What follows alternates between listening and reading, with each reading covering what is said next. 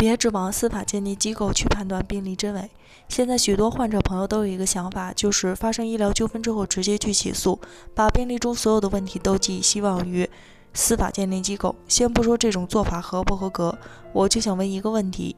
司法鉴定机构真的能够解决病例的所有问题吗？上次就遇到这样一个案件，一个患者朋友咨询我说，他的案件已经起诉了，然后第一次开庭之后选择了司法鉴定机构，准备进行司法鉴定。可是到了司法鉴定听证会的时候，他说病例医院进行了伪造和篡改，希望司法鉴定专家予以认定。结果鉴定机构退回了材料，原因就是根据司法鉴定程序通则第十五条第二项，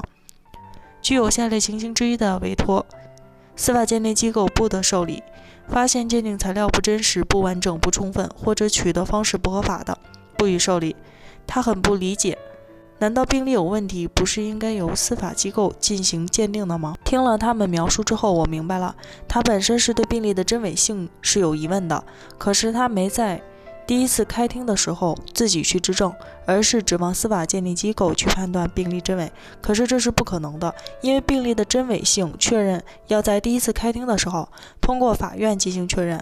去司法鉴定之后，司法鉴定机构只能以真实的病例进行鉴定。如果对于病例的真实性有异议，鉴定机构是不会受理的，因此才导致了现在的结果。那么，如果对于病例真伪性有异议，正确的做法应该怎么办呢？要知道，在第一次开庭的时候，双方都会向法院提交病例材料。这个时候，假如你认为医院的病例存在问题，可能存在伪造或者篡改的情况，那么在这个时候，你就要向法官提出病例的真伪性进行鉴定的质疑，进行病例的真伪性质证。光提出这个申请还不够，还得拿出你的证据、你的质证意见，要指出来对方的病例为什么是造假，哪些地方存在问题，存在什么问题，这些都需要患者指出来。然后法官根据患者提出的证据进行审查核实。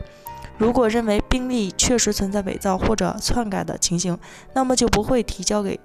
鉴定机构进行鉴定。假如患者能够在第一次开庭的时候做到上面讲的这些，那么就不会发生上面那位患者朋友那样的情况了。通过上文的分析，我想患者朋友们应该明白了，司法鉴定机构不会去判断你病例的真伪，他们只是基于病例的记载来判断医院的诊疗行为有无过错，以及与损害结果之间有无因果关系。假如你第一次开庭的时候没有对病例提出异议，等到司法鉴定的时候才去提，那么结果只能是退回材料，无法鉴定。因此，在发生医疗纠纷之后，如果你觉得病例存在伪造或者篡改的情形，一定要在第一次开庭的时候向法庭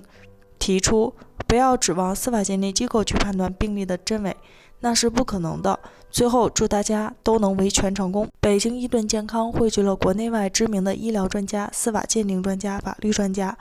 为患者提供第三方医疗评估服务，判断诊疗行为是否规范、合理、合法。如有需要，请咨询我们的热线四零零零六七二五七二，支付宝生活号已上线，欢迎大家搜索“一锤定音”进行关注。